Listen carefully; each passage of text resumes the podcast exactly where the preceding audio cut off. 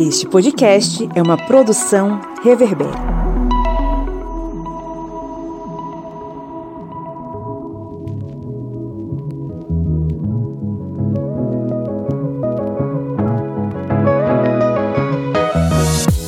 Ouvintes, sejam muito bem-vindos e bem-vindas ao podcast do Historiante, nesse programete bacana que é a nossa mesa redonda sobre temas das atualidades. Eu sei que nós estivemos ausentes aqui nas últimas semanas, mas estamos de volta com aquele gosto e aquela alegria para fazer o seu final de semana mais feliz e mais contente e deixá-lo mais informado, mais informada sobre o que está rolando no Brasil e no mundo a partir de uma perspectiva né, das ciências humanas, mas também com várias outras referências que a gente possa trazer para vocês, né? Vocês sabem que a gente aqui é composto por uma, uma, mesa redonda extremamente diversificada. Eu estou aqui acompanhado de do, ao meu lado a senhora Bia Siqueira. Olá, gente. E aí, como é que vocês estão? Estamos aqui sobrevivendo a essa democracia em ruínas, né? Mas Eu pensei que você falar em vertigem.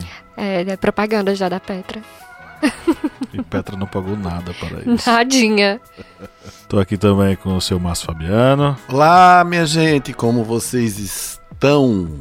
Agosto é um mês de bom gosto. Concordo, meu aniversário. Olha só, você já está pedindo presentes aí para todos os ouvintes. E já que você falou, a senhora Lídia Verônica. Oi, oi, pessoal. Primeira dama. Como é que é? A primeira dama aqui do historiante. Achei que ela não existia, né? Porque ele começou o podcast seduzindo os ouvintes, eu fiquei com ciúmes. e do outro lado do rio está o cara que é um correspondente de guerras nas horas vagas, que é o seu Kleber Roberto. E aí, pessoal, beleza? É, antes de mais nada, eu já vou avisando aqui, viu, Pablo, viu, pessoal? porque eu não confio nesses sistemas eletrônicos de salvar áudio em nuvem. Eu quero que vocês gravem isso aí em uma fita cassete para ser auditado depois, viu? Quando terminar. Pra... pra saber se era você mesmo, né, que tá falando. Exatamente. É isso aí. Eu também não acredito nesse negócio de Pix, não. Para mim, o negócio tem que ser cheque. Cheque. Tem que preencher. e, é, não. Tem e que descontar lá no banco, fazer mesmo. fila. Como é que eu vou acreditar no negócio que eu não posso saber se foi feito de verdade? Você não tá nem vendo esse dinheiro, como é que ele existe? Pois é, como é que ele existe? não, isso aí tá errado. A dica, se o Caio passou um cheque, não é verdade. Pois é. O Caio do Big Brother. A gente, a gente tá brincando. Desculpa, é que ele tem 17 processos porque, porque passou o cheque. Ô, o Lídia agora foi longe, gente. Foi longe. BBB Feelings, né? A gente tá aqui fazendo piada e tirando uma onda, mas é porque hoje é dia de a gente falar sobre um tema muito, mas muito sério. E isso impacta naquilo que a gente defende a cada episódio aqui e que você ouve sempre, que a gente tá aqui sempre defendendo a democracia. Então a gente vai falar hoje sobre essa questão do voto. Vocês viram que aconteceu tanta coisa aí sobre ah, o voto auditável, o voto impresso e os ataques que isso é, gerou né, em torno da democracia. E a gente sempre sempre avisa para vocês que precisamos estar sempre atentos. Então é o momento de a gente refletir sobre esse assunto. Vamos bater esse papo aqui, mas antes, claro, vamos para os nossos recadinhos.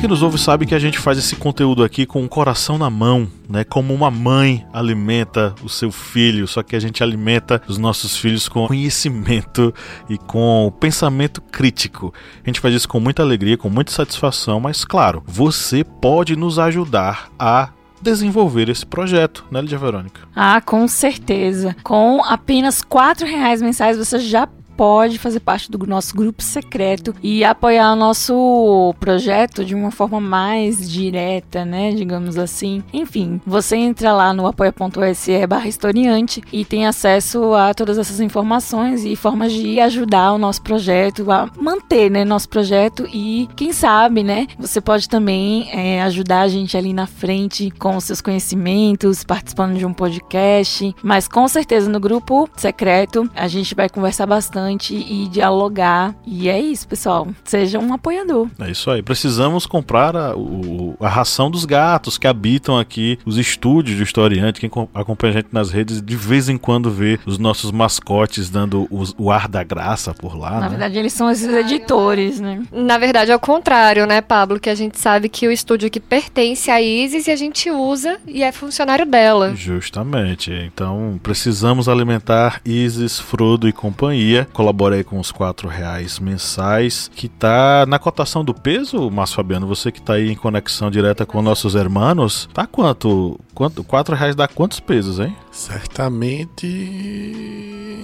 Sinceramente, Joy não sei. A única coisa que Joy sei é que La Casa de Papel retorna dia 3 de setembro. Alô, Netflix, pelo amor de mais. Deus, dá aí 4 mil reais aí por, essa, por esse jabá.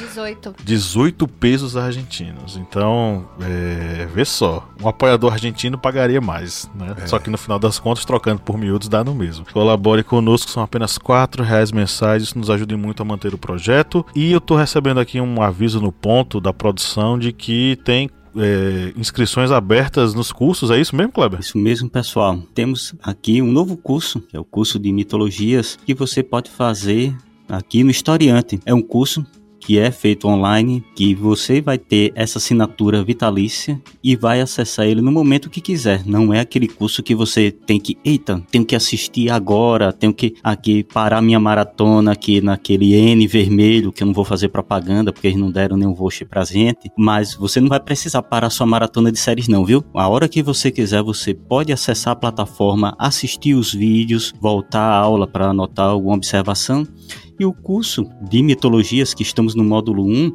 é um curso excelente porque a cada aula você vai conhecer sobre mitos, ritos, eh, histórias presentes nas fontes de poetas da antiguidade, como Homero, eh, Ovídio. Ou seja, vocês vão ter aí muita informação, muito conteúdo que você vai poder acessar na hora que quiser, quando quiser. E o precinho, ó, é camarada. O precinho dele é R$ 69,90. Quanto está custando, Mr. O Bottini? preço dele, ó, ó, vejam só, é R$ 69,90 e se você seguir o conselho de Lídia Verônica e for um apoiador, você vai ter 40% de desconto. Gente, é 40%. O gerente enlouqueceu.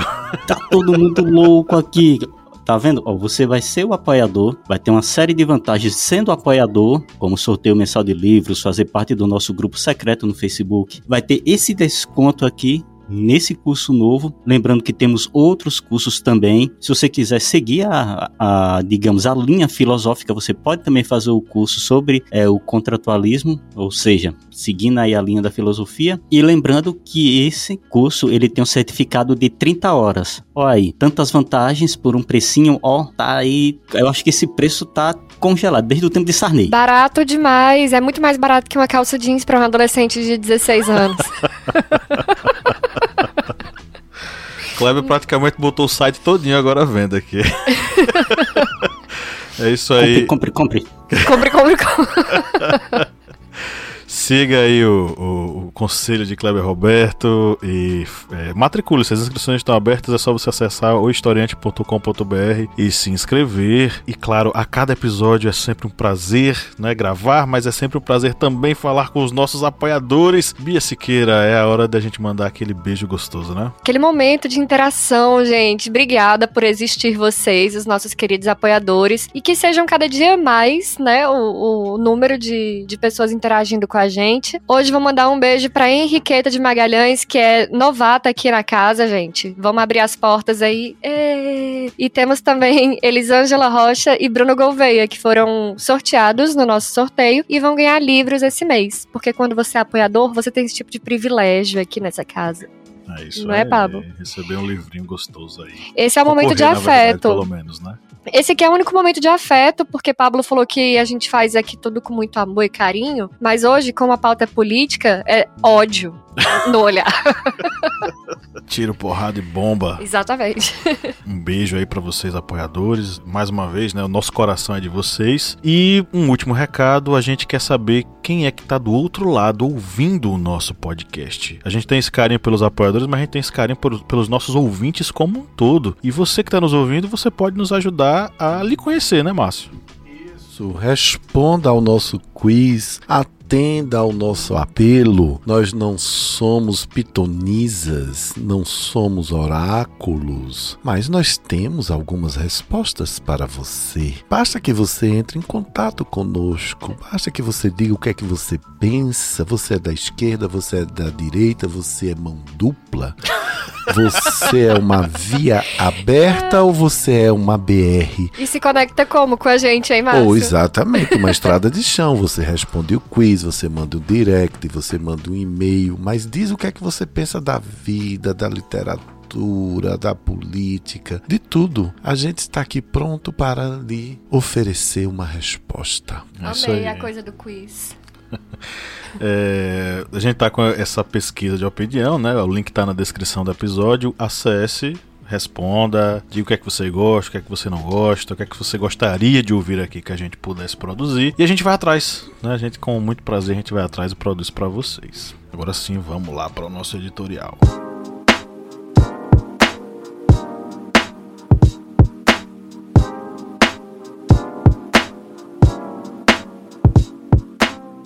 A primeira vez em que estive em uma sessão eleitoral, meu voto não valeu muita coisa, mas ajudei, se isso conta de alguma forma, ou na verdade fui ajudado na prática. Minha mãe, nas eleições de 1994, compareceu às eleições comigo a tiracolo. Eu já tinha seis anos e a ideia dela era me mostrar como é que se votava. Lembro de sentar no colo dela enquanto marcávamos os quadrinhos dos candidatos. Não sei se é uma imaginação minha ou uma lembrança concreta, mas acho que fui eu que depositei a cédula na urna. Nos dias seguintes, lembro de assistir em flashes entre um desenho e outro na TV o lento arrastar da apuração de votos. Eu nasci justamente no ano da promulgação da nossa Constituinte, e um de seus pilares principais é justamente a participação popular nas decisões da República, em especial por meio do voto secreto e universal. E eu acredito que falo em nome de pessoas da minha geração ao afirmar que desde criança a gente aprendeu o valor em torno do voto. Seria possível, mesmo depois dessa evocação que eu acabei de fazer do meu passado, levantar questionamentos sobre o processo eleitoral? Eu vou afirmar que sim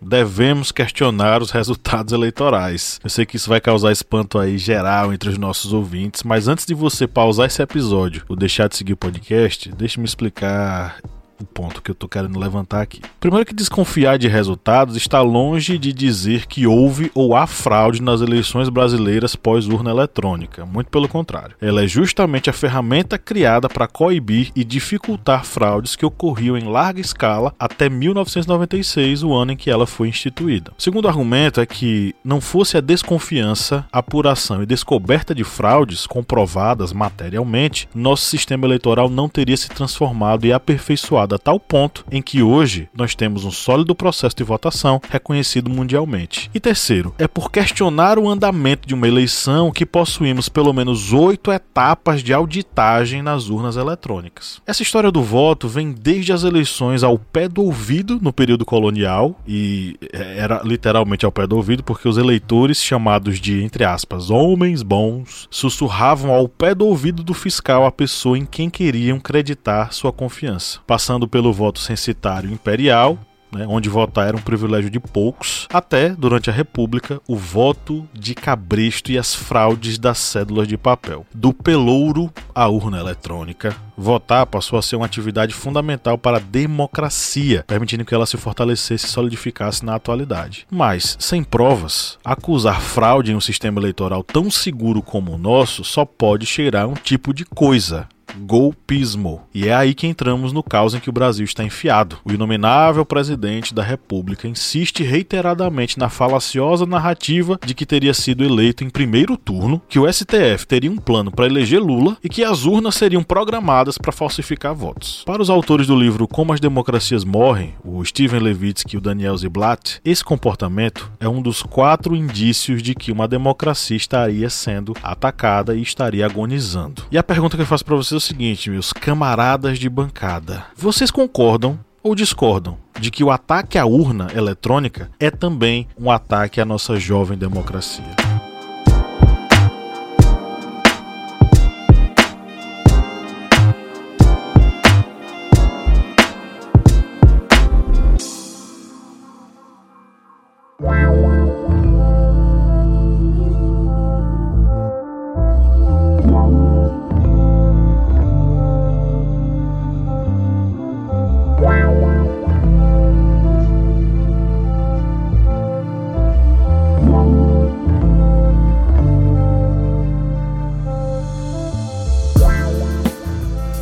Olha, eu vou dizer uma coisa a vocês. Primeiro, minha gente, eu preciso revelar aqui que eu praticamente sou um ministro do, do, do, TSE, do Tribunal Superior Eleitoral, pelo seguinte motivo: desde que teve uh, o Brasil adotou a urna eletrônica, eu sou convocado pela Justiça Eleitoral para trabalhar, né? E comecei muito humilde ali, como aquele mesário que destaca o número do, do título eleitoral e empresta a caneta ao eleitor. E na minha última participação, eu fui o dono da zorra toda num, num grande colégio eleitoral. Eu fui promovido, eu cresci.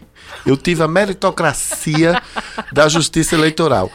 Então, gente, pelo amor de Deus. Não existe isso de fraude eleitoral. Pergunte à sua mãe, à sua tia, a seu tio, a alguém que já participou certo? Como mesário ali, naquelas pessoas que trabalham no dia da eleição. Você emite uma zerésima, zerésima, com Z, R, Z, I, M, A. Essa zerésima prova que aquela máquina não está contaminada com nada. A zerésima, como o próprio nome diz, indica que ali existe zero votos. Zero, zero, zero. Ali não tem nada. Ela começa a receber os números a partir do momento que o primeiro eleitor, o primeiro da fila, entra, passa pela mesinha, pega seu, seu, seu, assina lá e recebe autorização para poder, quando alguém, do, algum dos mesários, libera a urna para votar. Nunca vi, nunca vi nesse tempo todinho que eu trabalho, certo? Nunca vi denúncia de fraude, nunca, eu nunca vi, nunca vi confusão. No final de tudo, saem várias é, é,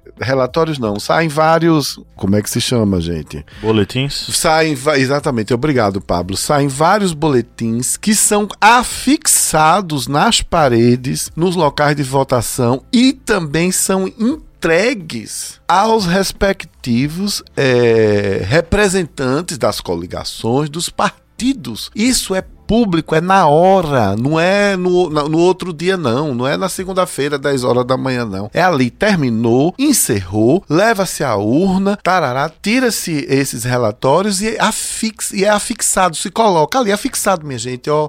Tu coloca ali um durex, sabe o que é um durex? E coloca e as pessoas vão, é público. As pessoas vão lá e diz Bia Siqueira, deputada federal, 437 votos. Pablo, 1.200. Lídia, 4.600. Kleber Cavalho, dois votos. O dele e o da mulher. Então, é, é, eu queria realmente, eu precisava disso com vocês. Eu adorei essa, essa proposta desse tema, porque, gente, isso não ocorre. Agora, eu, como tenho 50 anos, peço permissão à bancada para falar essa história. Eu, o Márcio, antigamente ele não, não, não falava não a, idade idade dele, né? Ele tá falando tranquilamente. Não, agora. gente, é, eu, como sou uma pessoa que gosto das coisas vintage, de 50 anos atrás, era o seguinte. Me lembro que estudante na Universidade Federal de Pernambuco, aliás, peço não, mais uma outra permissão dentro da permissão, quero aqui homenagear a Universidade Federal de Pernambuco, que completou ontem 70 75 anos. Parabéns, mantendo-se ali firme e íntegra, oferecendo educação superior pública de qualidade. Um grande beijo para o UFPE. Pois bem, naquele tempo, minha gente, antes do voto eletrônico, vocês, vocês são muito jovens. As pessoas iam para os locais de votação, tinham umas baias, uns cercadinhos Não é o cercadinho do Bolsonaro, não. Tinha uns cercadinhos onde ficavam as pessoas autorizadas para computar os votos é, escritos lá, marcados, não é? A Rede Globo Nordeste, eu estudava em Recife, contratava estudantes, em especial estudantes de comunicação, para que nós ficássemos, recebíamos um crachá, uma autorização lá da Justiça Eleitoral, nós ficávamos atrás dos representantes dos partidos, certo? E nós ficávamos com um, um, um, uma papeleta com papéis anotando os resultados de cada zona, de cada sessão eleitoral. Então, zona 439 do bairro é, Boa Vista, em Recife. É, fulano de tal, candidato a governador, recebeu 1.500 e tal, tal a gente pegava aquele papel e vocês estão, eu estou tentando ser o mais claro possível. Pegava aquele papel, entregava para um coordenador, que tinha um coordenador lá, que levava, tinha, tinha uns 10, 15 motoboys que levavam para a Rede Globo Nordeste, que naquela época era em Olinda, hoje é ali em Santa Amaro, no bairro de Santa Amaro, levava para lá, a Rede Globo computava com seus computadores modernos e colocava no ar o resultado primeiro do que a junta eleitoral. E eu me lembro que nessa época se dizia que a Rede Globo sabia mais, muita gente dizia: olha, a Rede Globo tem que ter cuidado com isso, será por que, é que ela tá dando o resultado primeiro? Simplesmente que ela postou na logística e teve uma ideia forte. E a gente adorava fazer aquilo porque a gente ganhava uma grana. Gente, era assim. Hoje, você terminou, publicou os boletos, você já sabe, acabou. -se. Confortavelmente sentado no sofá de sua casa, você acompanha o processo de apuração, inclusive. Mas se quiser conferir, também pode, assim. Porque é como o Márcio falou, público transparente, visível. Inclusive, se existe alguém, não vou citar nome, que está preocupado com esse processo, com a lisura do processo eleitoral, ele pode enviar representantes do partido para conferir esse processo em todas as zonas eleitorais do país. Fiscal. Isso um é verdade, fiscal. existe um fiscal e é permitido de, de todos os partidos, né? Justamente para poder evitar essa, essa compra de voto ali na, na boca de urna. Né? Justamente, né? o PSL não tem pessoa suficiente para conferir todas as zonas, é isso? Aí precisa imprimir para mandar pro presidente, para ter certeza. Se falar que eu queria insistir na, na pergunta que eu fiz inicialmente como é que isso ataca a democracia? Como é que isso mina é, a democracia? Eu ia falar agora da questão do, do voto impresso, né? Ele, é, ele corre muitos riscos, né? Inclusive no trajeto dele, da contagem e tudo mais. É esse momento que dificulta, né?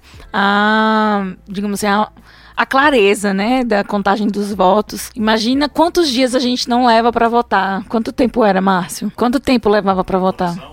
É. Nos Estados Unidos Pra, pra votar ou pra apurar? Pra apurar. Aff, Maria. Era meses, três meses, gente. quatro meses. Pois é, imagina. Nessa época que eu trabalhei era bem menos, mas não era na mesma noite que se sabia, não.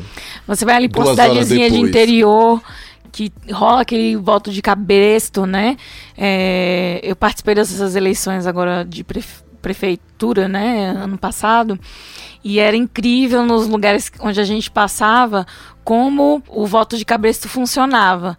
E, eles amea não ameaçavam, mas eles anotavam o nome das pessoas que iam votar nesse determinado candidato, anotava o nome e o, o número do título de eleitor. Assim, para as pessoas leigas, o que, é que elas pensavam? Bom, eles vão saber em quem eu votei e elas ficavam condicionadas a esse medo na hora da votação. Agora imagine eles realmente tendo acesso a essa informação, digamos assim, tá ali no papel. Uhum. Eu não tenho nem como contestar, você não sabe se eu não votei em você. É, né? o, é o problema também do voto impresso.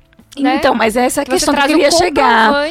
É, o, o, o tempo também é inimigo da democracia né, nessa questão da apuração. Uhum. O, quanto, o quanto de fraude pode acontecer nesse meio tempo, é, até que todo mundo tenha votado, uhum. principalmente esses, esses lugares é, pequenos que existe o voto de cabresto e existe compra de votos também, né? Então, assim, na verdade, o voto é, impresso, ele vai facilitar o voto de cabresto e vai ajudar os votos comprados a serem catalogados, né? Tipo, vamos organizar aqui quem votou não votou, né? E aí, enfim, a gente sabe também que muitas pessoas achando pelo bem maior, né? Elas podem também ajudarem a desviar esses votos ou acrescentar, né, para uhum. virar o voto, né? Isso, né? virar o voto, fazer justiça, enfim. Mas a gente sabe que muitas pessoas votam em branco ainda achando uhum. que esse voto vai favorecer, né, o candidato que for mais votado, que tá indeciso, então deixa,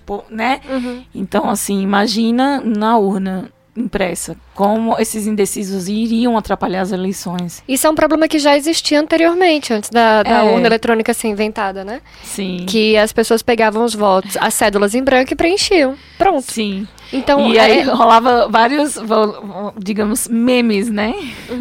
Pra mim, a grande pergunta é: é interesse de quem que isso seja de maneira impressa, que isso seja de maneira é, no papel mesmo, na cédula? É interesse de quem? Porque certamente não é da democracia, não é do povo. É um discurso que está sendo amplamente divulgado na massa, na internet, e especialmente na internet, divulgando uma falsa ideia de que isso é uma democracia. Enquanto que nos Estados Unidos demorou 36 dias para apurar os votos, ainda houve uma tentativa de golpe, o nome é, o nome é golpe, o que o Trump fez, de, de dizer que, que não foi válido, que tinha que ter recontagem. Olha o quanto isso prejudica o processo eleitoral. Uma pessoa tá duvidando da capacidade do Estado inteiro de movimentar, ameaçando os outros dois poderes. É aí que entra a ameaça à democracia. A gente é dividido em três poderes no Brasil: o judiciário, o executivo e o legislativo. Então pense aí que você tá botando o executivo acima de todos. O executivo vai decidir como é que os outros dois vão funcionar. Vai dizer como é que o juiz eleitoral vai funcionar. Vai dizer como é que a o situação também vai comandar como a eleição vai caminhar, né? Exatamente. Você basicamente mina o judiciário. Quando você mina o judiciário, você.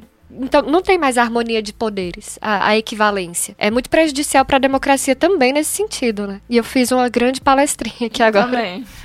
Palestrei horrores. Essa questão de se, de se considerar ataques à democracia, eles vão desde o político ser derrotado, ele usar isso aí como argumento para futuramente, digamos, é, levar o tom dos seus apoiadores para uma possível derrota. O presidente Bolsonaro já está utilizando essa ferramenta, porque ele sabe que a derrota ela pode vir na próxima eleição. E vindo essa derrota, ele já tem um argumento para atiçar esses seus eleitores. Lembrando que dentro dessa lógica de uma visão política extrema, esses eleitores que estão dentro dessa bolha extremista, eles devem estar aí o tempo todo sendo bombardeados com ameaças. Eh, Vai ser ameaça comunista, vai ser ameaça de um golpe da esquerda, vai ser uma ameaça contra as religiões judaico-cristãs, vai ser uma ameaça contra a, entre aspas, a eleição, porque eles acreditam, vão acreditar que um processo eleitoral eletrônico vai ameaçar essa possível eleição do seu político, ou seja,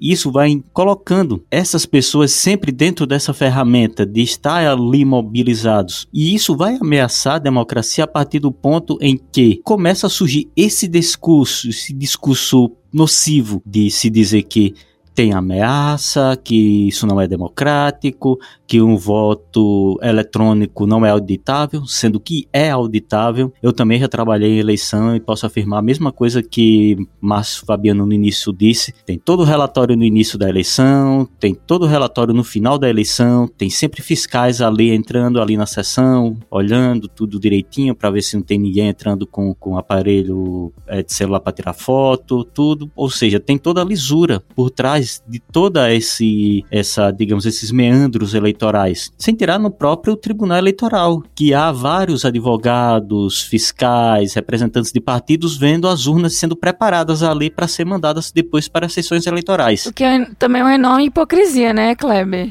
Você foi eleito a vida inteira por esse sistema e aí agora que o meu opositor está livre e, é, e elegível, eu decido, eu decido que esse sistema não, não O funciona filho mais. ingrato, né? O filho ingrato, ele não reconhece o, o- de onde veio, de onde eu vim, né? É aí Sim. ocorre exatamente essa ideia de que as urnas eletrônicas elas aparecem como um passe de mágica dentro da sessão sem nenhuma fiscalização, ou seja, só é, instalou os dedos e apareceu a urna eletrônica lá. Não. Teve todo um é como processo. se fosse o menino da Lan House que instala. O menino da Lan House instala, bota o, o fio da internet, pronto, pode jogar Free Fire aí. É, o pessoal pensa que é isso. E o pessoal ainda pensa que a urna eletrônica ela tem conexão com a internet ali dentro da sessão. E não tem conexão.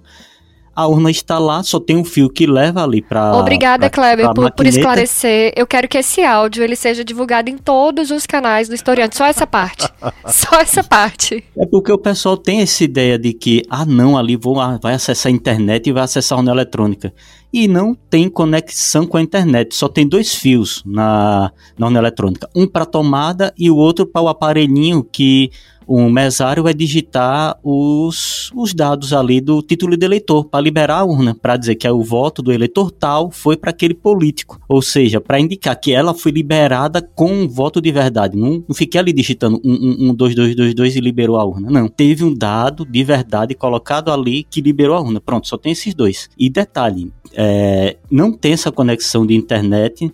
Quando termina, não é mandado pela internet para o TSE, para o TRE, não, gente. É tirado. Agora, tá, com a modernização, é tirado um pendrivezinho do equipamento que vai ali ser lacrado e tem um lacre assinado pelo juiz, viu, gente? Pelo juiz eleitoral. E é só um. É só um lacre, viu? Se você ali, sem querer, violou aquele lacre para lacrar aquela pendrive, tu se prepara que tu vai ter uma bronca terrível na vida, porque tu tá violando um documento. E aí só tem esse lacre, terminou ali, tirou, lacra, com os fiscais já tudo pronto ali, querendo as eresmas, tudo em cima, Exatamente. ou seja, você não vai tirar ali e levar para um canto. E aquilo ali não é conectou no notebook. Eita, tô com o notebook aqui. Ó, oh, apareceu um notebook aqui na sessão eleitoral. Vou mudar os votos aqui. Não, não é assim não. Tem todo um sistema de segurança naquele pendrive que só vai abrir no próprio sistema do Tribunal Eleitoral. Ou seja, tem toda uma segurança para isso. Mas aí chega um jumento que acha que vou através da, da internet mudar os votos. É, vou mudar os votos na, na urna eleitoral, na, na urna eletrônica. E lembrando um detalhe, viu, gente? Sempre, antes, no ano, no ano da eleição, é aberta uma tipo uma consulta pública, mas não é uma consulta pública. A urna tá lá, a urna eletrônica, no, no, TSE. Se você quiser, você vai lá e tenta romper o sistema de segurança. Pode ir, você vai, que é exatamente para provar que tem segurança. Pode ser você confia, aí. Confia, confia. Vai lá, confia. É, vai lá, confia que você vai conseguir quebrar o sistema de segurança. Eles abrem para isso, para o público ir lá e tentar quebrar. Até agora as urnas estão sendo usadas e tem essa abertura pública. Exatamente, bem lembrado disso, Kleber.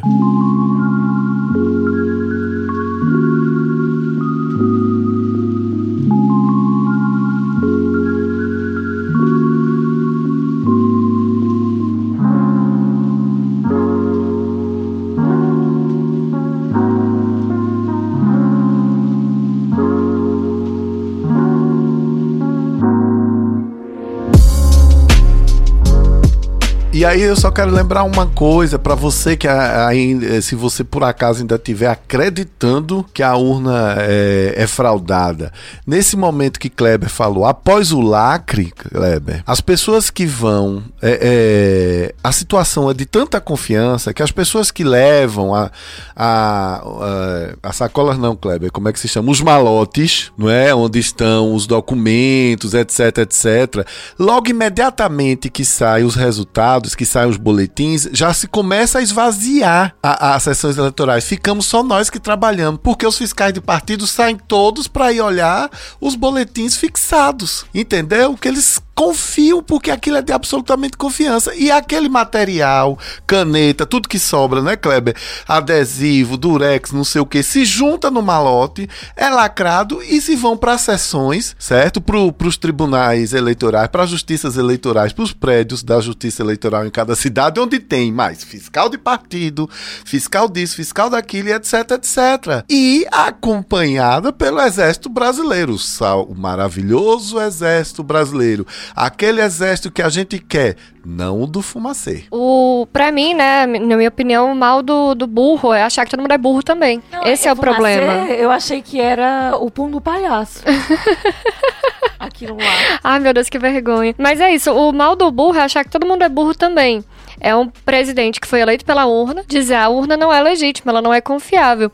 Por quê? Porque não é, mas ele não sabe como funciona o processo eleitoral, não sabe como funciona a tecnologia em volta disso, envolvida, a ciência que foi desenvolvida para que ela aconteça da forma que acontece, e aí fica nessa. Não, é porque as pessoas vão entrar lá e vão roubar. Gente, quem rouba seus dados é o Google, não é a urna eletrônica. O Google rouba todo dia seus dados e você não faz nada. Né? Exatamente. Né? Toda hora lá no Instagram você fica concordando com um monte de coisa que você nem lê. Aceito, aceito, aceito. Só aceito. É, e pra gente compreender isso, a gente precisa evocar o que aconteceu no nosso passado recente, gente. Um dos casos mais emblemáticos que a gente separou aqui no nosso roteiro foi o caso que envolveu o, o Luiz Fux, que hoje é o ministro do Supremo. O Luiz Fux, em 94, ele era presidente da 25ª Zona Eleitoral, que era a segunda maior do Rio de Janeiro, na Zona Oeste. E durante o, o ali a supervisão que ele estava fazendo para apurar os votos, ele ficou perplexo com uma grande quantidade de irregularidades que foram descobertas. Que tipo de irregularidades são essas? Eu vou citar duas delas aqui para ver se vocês, quem é mais velho, vai saber o que, o que a gente tá falando, quem não, quem é mais jovem vai saber agora. Era muito comum existir o tal do voto formiguinha, que era aquele voto aonde alguém pegava de alguma forma a cédula oficial, em branco, coagia alguém na fila dos eleitores a votar, usar aquela cédula para votar no candidato dele. A pessoa ia lá, pegava uma cédula nova escondida também, né? Votava com uma cédula e entregava a cédula nova, porque só podia votar com a cédula oficial. E isso ia se repetindo, se repetindo até o momento em que o eleitor, né, todos os eleitores coagidos votassem no candidato que o cara escolheu.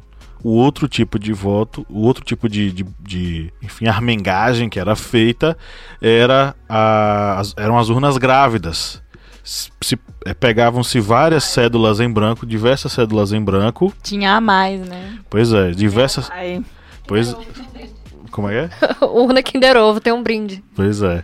Você pegava esses, esses, essas, esses, essas cédulas, imprimia diversas cédulas falsas e ia só socando lá na, naquela zona eleitoral. O Fux encontrou tudo isso num canto só, que foi esse caso onde ele destituiu 60 conferentes de, de dos votos que estavam lá, todos eles mancomunados para burlar o processo de votação e além de ter mandado prender uma série de outras pessoas. Ele deu entrevista para o Globo, ficou conhecido, famosão, até anos depois virar em Fux We Trust do Dallagnol é, e se locupletar com o povo da Operação Lava Jato. Mas, o que eu quero dizer é que esse tipo de coisa era muito comum e acontecia regularmente. Por isso que o, processo eleitoral, ele é um dos pilares da democracia. Se ele está saudável, o processo democrático também fica saudável. Tem um artigo aí do Frederico Franco Alvim, que é analista judiciário do TRE lá de Mato Grosso, que ele escreve num artigo o seguinte: os periódicos ataques aos governos democráticos impuseram ao processo de maturação de direito eleitoral objetivo um desenvolvimento lento, inconsistente e dificultoso. Ao longo dos dois últimos séculos, a curva evolutiva demandou a superação de diversos desafios: suplantar uma mentalidade retrógrada e elitista, quebrar esquemas amparados pelo sistema de poderes de oligarquias e superar a temível ingerência dos setores militares. Ou seja, ao longo desses anos todos, os governos democráticos fizeram com que o sistema eleitoral se tornasse robusto o suficiente para tanto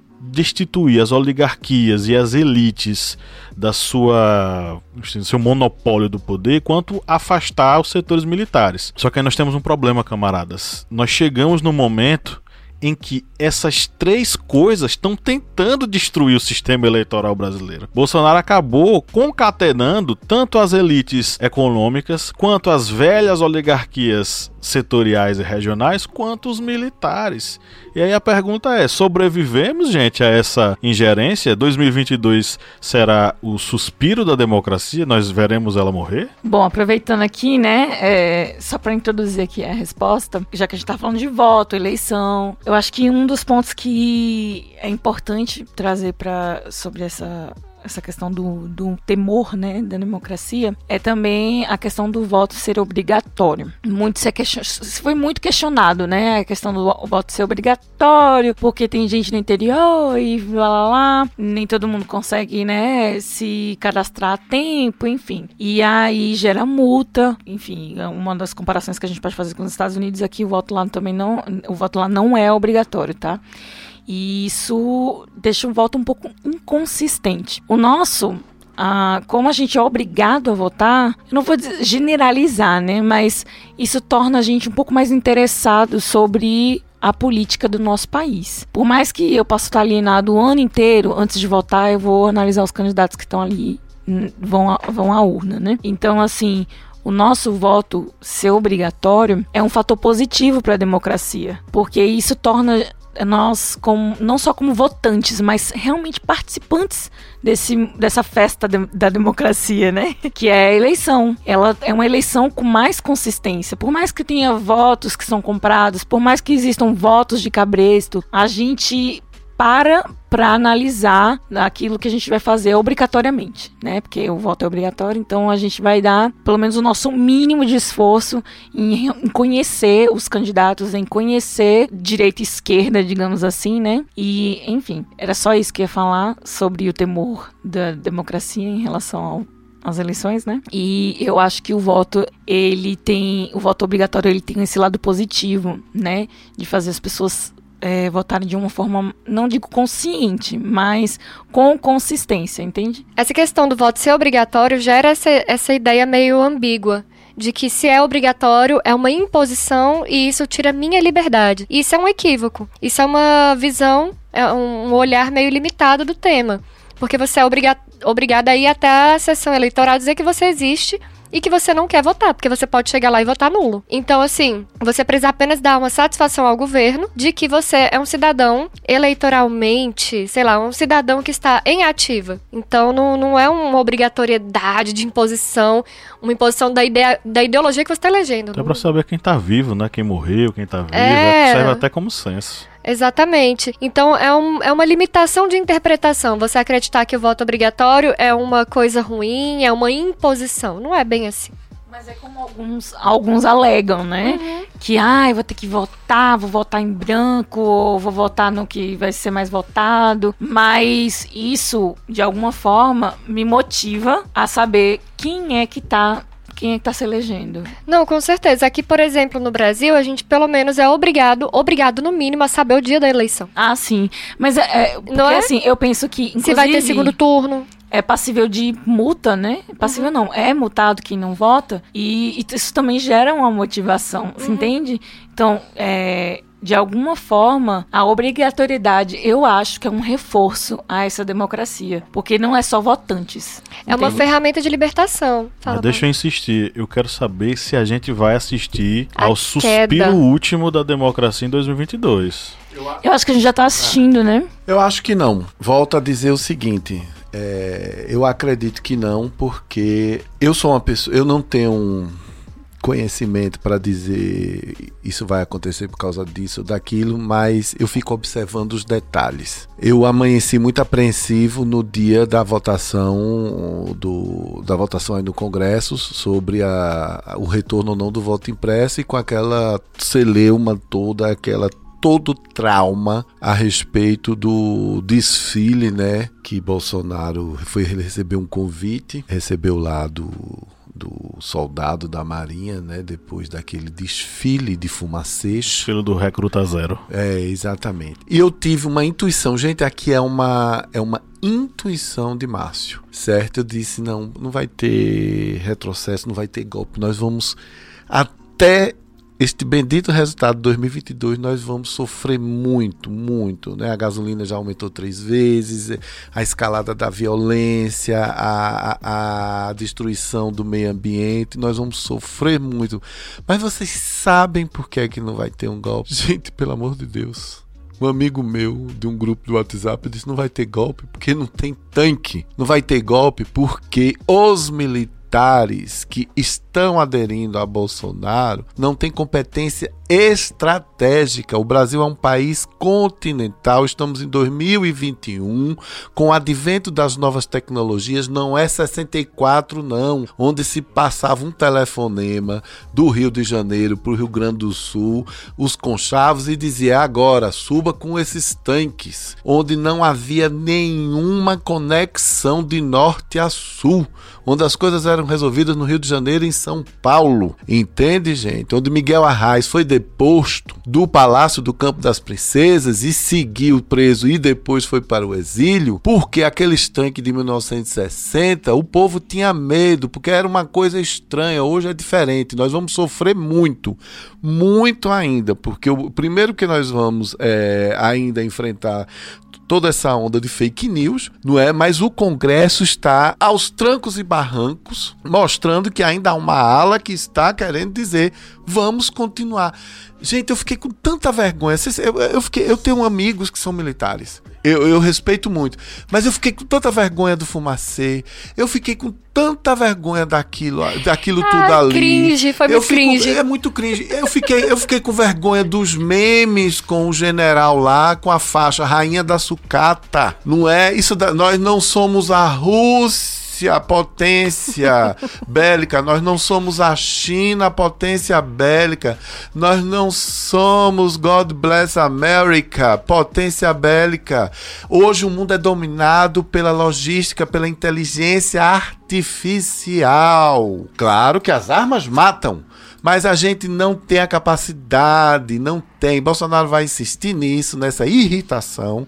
O Centrão, que ganha dinheiro, na hora que o Centrão perceber, certo, que na eleição do ano que vem vai dar Lula lá, não sei, pode ser que dê Lula lá. De o, repente o, o, o muro vai perder para esquerda. Vai cair para Fernando Coelho, né? Olha para Fernando Bezerro. O, ce, o, o, Centrão vai colocar seu adesivo na testa. É Lula, eu sou Lula desde menininho. É isso. O Brasil, infelizmente, perdeu uma década. Não foram só esses três anos de Bolsonaro, não. Perdeu uma década inteira. Vai ser a nova geração que vai ter que recuperar a imagem do Brasil e no mundo. Thank you.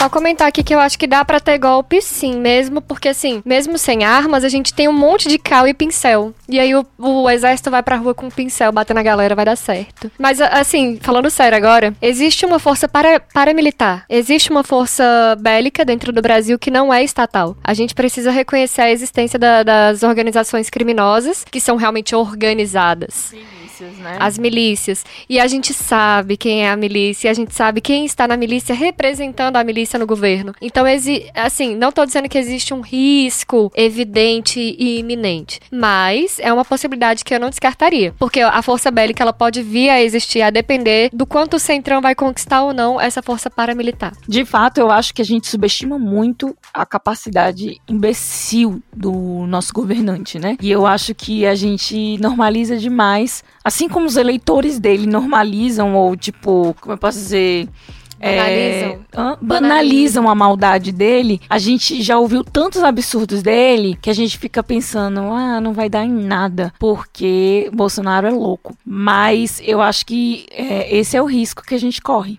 de banalizar é, não a potência de Bolsonaro, mas a loucura mesmo. Então, assim, um golpe não é aquela coisa, olha, o golpe vai ser feito amanhã, 8 horas da manhã. Não, um belo dia a gente vai acordar e vai estar tá todo mundo sitiado e aí enfim, o acabou. O golpe não é anunciado e não é planejado às vistas, né? Ele Exatamente. É, é, o que ele faz, na verdade, é justamente, para mim, o que ele tá fazendo hoje é justamente isso. Vamos banalizar esse medo. Todo dia a gente faz uma, um atentado à democracia, mas nada acontece. E em um belo dia acabou a democracia. Quando entende? pensa que não, quando pensa que não, golpe, entendeu? Então é aquele famoso vem a galope, né? E, enfim, ele quase tentou uma vez.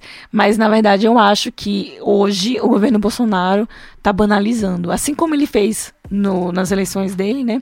Antes das eleições, ele veio banalizando o comportamento dele, racista, preconceituoso, homofóbico. Foi banalizando, é só a personalidade dele, ah, é porque ele não tem vergonha do que fala. E aí, é, enfim, as pessoas que já conheciam ele já tinham essa essa, esse apego, né? Ah, o tiozão do pavê. Mas. É o carisma dele, né? O que Weber determina como carisma político no político. É isso. Apesar é, de ser não uma tem coisa freios bizarra, inibitórios, né? É, é porque o carisma não é exatamente de ser simpático. Mas é o que, o que conquista o eleitorado dele.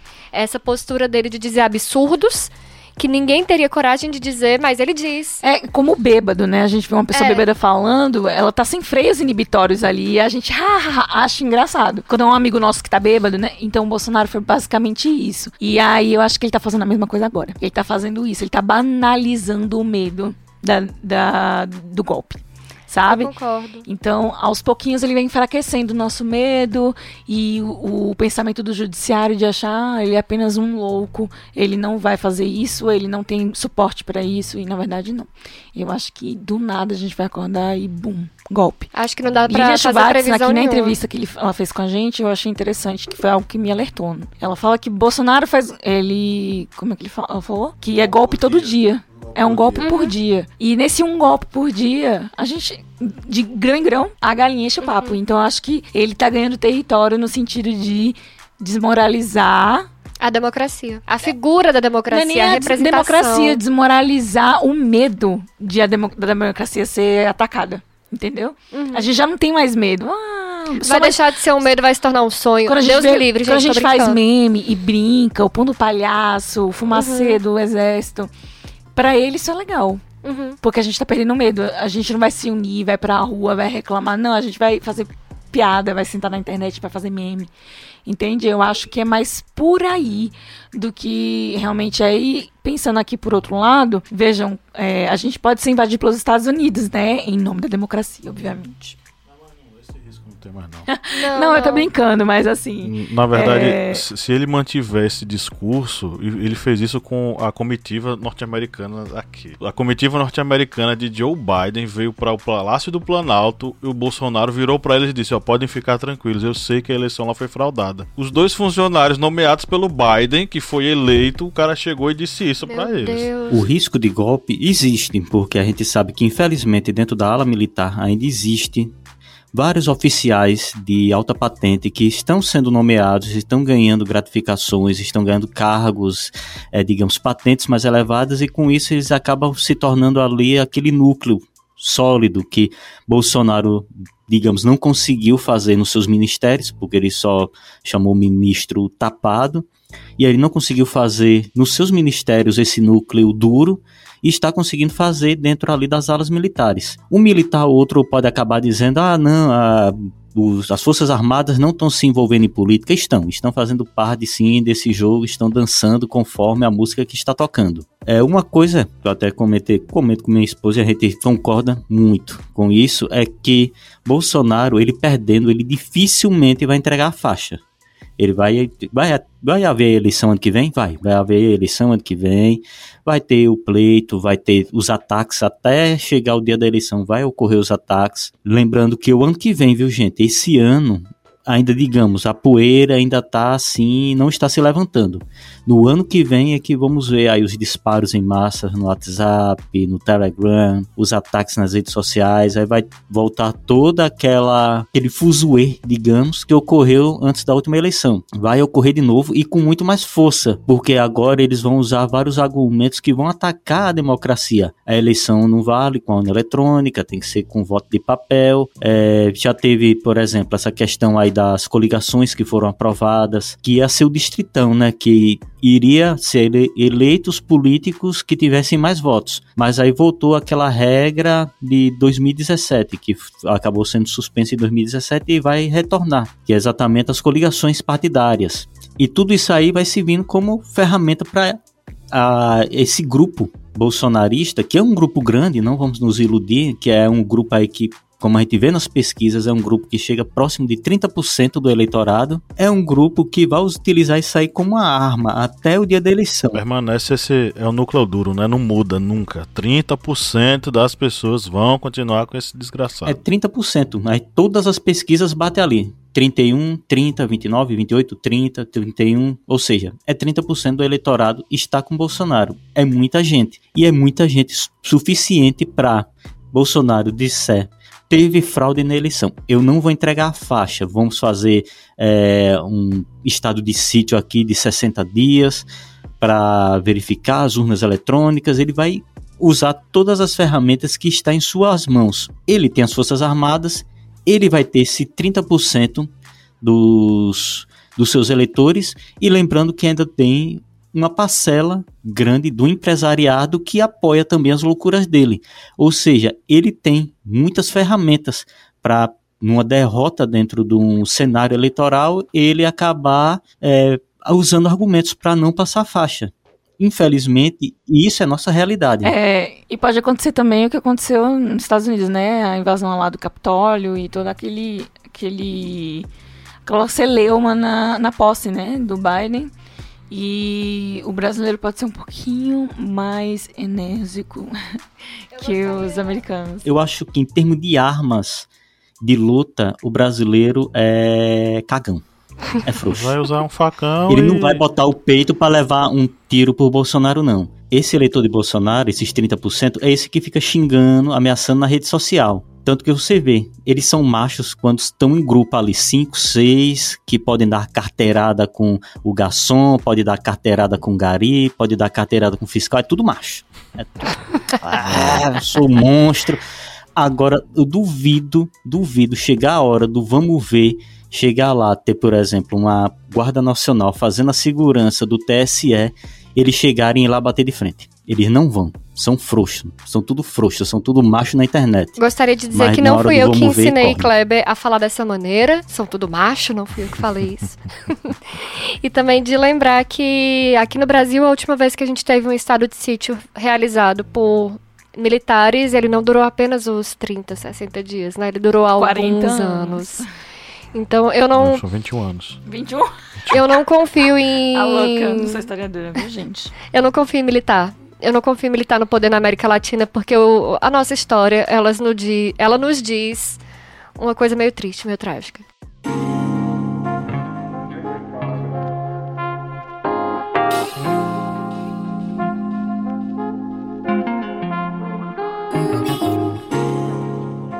Ok, e de acordo com essa ópera tristonha, nós chegamos aqui à nossa área de indicações. Bom, o que é que vocês gostariam de sugerir para os nossos ouvintes que estão atentos aí às nossas falas? Já tem mais de uma hora. Eu vou dar duas indicações aqui. Uma é um doc, uma é um livro. O doc é o processo que chegou na Netflix. É um documentário que acompanha os bastidores da deposição da Dilma Rousseff.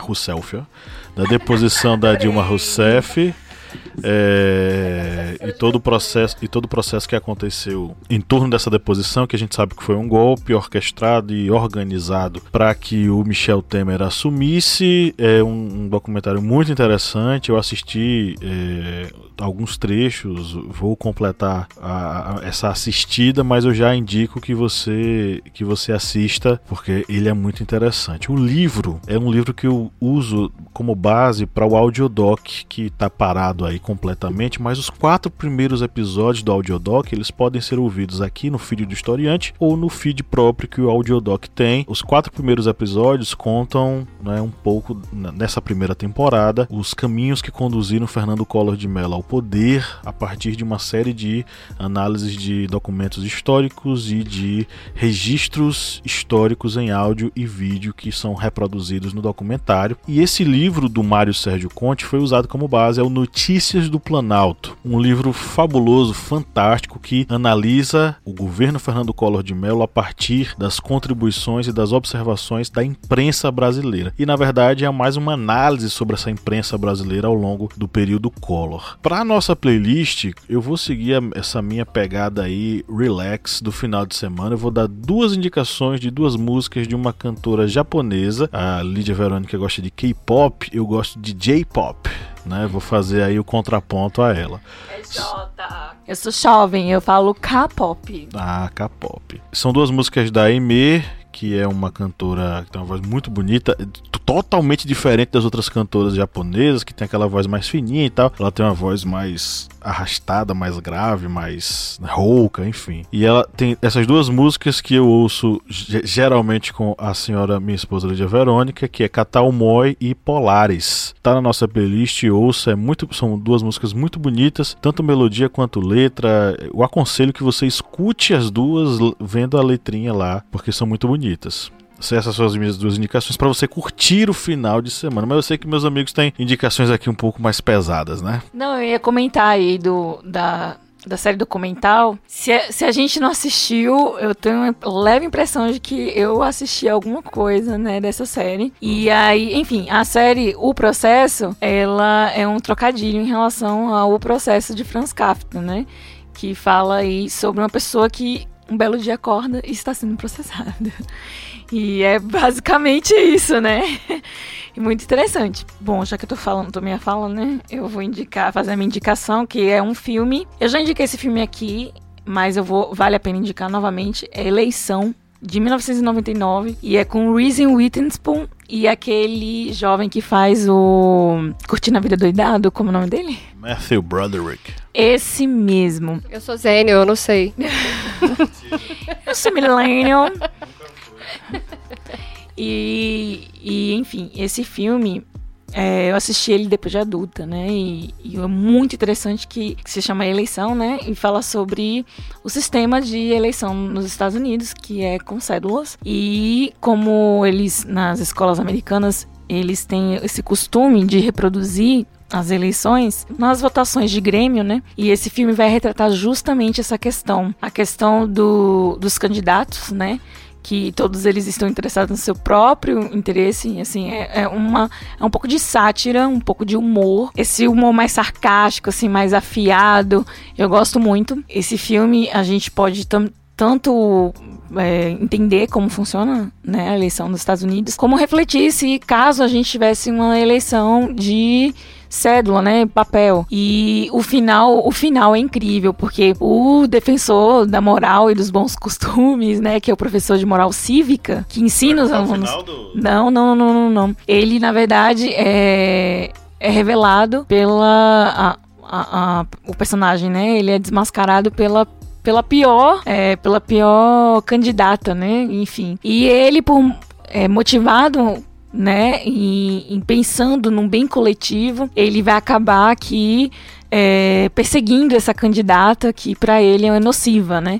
Mas na verdade, pra gente, né, que tá assistindo, não é, enfim. Aí o final do filme é incrível e vale muito a pena assistir, especialmente para refletir se nós tivéssemos uma eleição em, com cédulas. E o outro filme, perdão, na verdade é um documentário. A, outra, a próxima indicação é um documentário, uma série, na verdade, documental, que se chama Urnas Eletrônicas 25 anos, que é uma série produzida pelo TSE, que tá rolando aí nas redes sociais. Eles estão em todas as redes sociais, YouTube, Facebook, Instagram, TikTok e também eles estão lançando mão aí do. Lançando um álbum no Spotify. Não, eles estão é, pela primeira vez utilizando o WhatsApp para divulgar, né, o, o, a obra. Enfim, eu achei interessante, não assisti, mas eu li a matéria sobre os 25 anos da urna eletrônica, que ela é 100% brasileira, viu, gente? E invejada mundialmente. Então, vamos lá ver e se inteirar do assunto e conhecer mais, né? Aquilo que a gente usa, questiona sem saber como funciona. Nosso produto de exportação, para quem não sabe. Nosso produto de exportação é a urna eletrônica e o atual presidente genocida está tentando se desfazer dela, como ele fez com tudo que a gente tem de valor nesse país. Mas já que eu peguei aqui a voz, eu já vou fazer minhas indicações. Hoje, quando eu cheguei aqui no estúdio, eu não sabia o que indicar e agora eu tenho coisa demais para indicar. É, eu vou indicar a Revolução dos Bichos, do George Orwell, de novo, eu acho que eu já indiquei isso aqui umas 10 vezes, mas é porque essa ideia de você pensar que tá fazendo uma revolução sendo liderado por um porco, isso é muito simbólico. Então, é por isso que é o, o, a revolução dos bichos hoje. E um documentário que é Uma Noite em 67, que eles falam sobre um festival de música que aconteceu no ano de 67, quando ainda havia ditadura no Brasil, e aí mostra Caetano, Chico, Gil, enfim, toda essa galera que era muito combativa, muito revolucionária naquele período e mostra o quanto eles eram censurados durante uma programação ao vivo, mesmo que fosse uma programação para arte, para cultura e tal. É muito legal. É muito legal. Eu vi quando eu era adolescente, preciso rever. E o que eu ia indicar mais era. A gente acha que tá bom por aqui. Ah, não, The Good Place. Gente, assistam The Good Place, que é uma série da Netflix original. E ela leva a gente a refletir um pouco sobre o que é o bom, o que é o mal, quem, é, quem tá do lado bom, quem tá do lado mal. Existe um Deus, existe um, um inferno. Vamos refletir sobre isso. E as músicas, né? Uma é de Gal, que é Divino Maravilhoso, e a outra é Chico Buarque, Apesar de Você. Apesar de você, amanhã há de ser. Outro dia. Esqueci de indicar minha música, gente. Desculpa, eu vou indicar Fala, da Academia da Berlinda, que fala sobre essa cobrança dos políticos, né? De falarem e se comprometerem com os eleitores e não cumprirem. Bom, eu vou indicar um livro que eu ainda não li, mas que eu já encomendei, que se chama A Organização, da jornalista Malu Gaspar, e que eu vi umas entrevistas dela, dela falando sobre o livro e fiquei curiosíssimo porque ela faz uma reportagem extensa sobre como a Odebrecht é, atuou no, no Brasil contemporâneo, lidando com políticos da esquerda e da direita e articulando esquemas de corrupção. Quando se a gente não combate a corrupção no Brasil, a gente não vai ser uma nação nunca. E a música é Cidadão de Zé Ramalho, que eu já indiquei uma vez, mas eu acho pertinente indicar de novo. Bem, as minhas indicações é, eu vou indicar um documentário que eu acho que vai encaixar com o que foi é, indicado pelo, pelo, professor Pablo, que é o documentário Democracia em Vertigem, da Petra, Petra Costa, que vai mostrar todos aqueles meandros que foram feitos durante o processo que resultou no, entre aspas, impeachment de Dilma Rousseff, que não foi impeachment, foi um golpe. Quando você assiste esse documentário, você vê todo aqueles o jogo político que foi feito para conseguir derrubar a Dilma, dar o golpe na presidente. E como músicas, eu vou indicar duas músicas que acho que vai ser de polos bem extremos. Que é a primeira música vai ser Comício do Mato, de Luiz Gonzaga. Para quem não sabe, essa música, ela fala como se fosse uma, um eleitor que estivesse vendo um comício e esse eleitor fosse aquele eleitor do voto de cabrecho, porque o político chamado João Cotó, ele promete tudo. Promete roupa, promete festa, promete até uma cadeira cativa no céu para os seus eleitores. E aí um dos eleitores disse que vai gritar, vai fazer tudo por, por ele durante a música.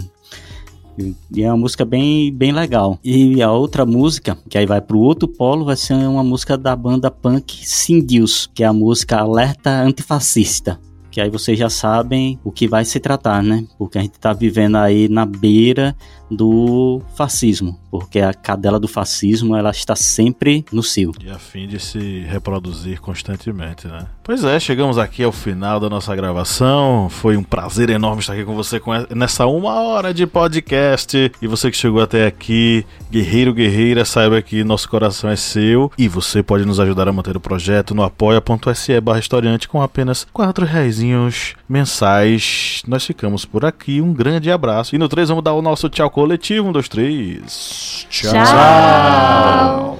Espero que tenha gravado na fita cassete, que eu quero auditar o final, viu? pra você rebobinar no, no dedo, né? Na canetinha Bic. Eu rebobinava girando no Na dedo. canetinha Bic. Pra você.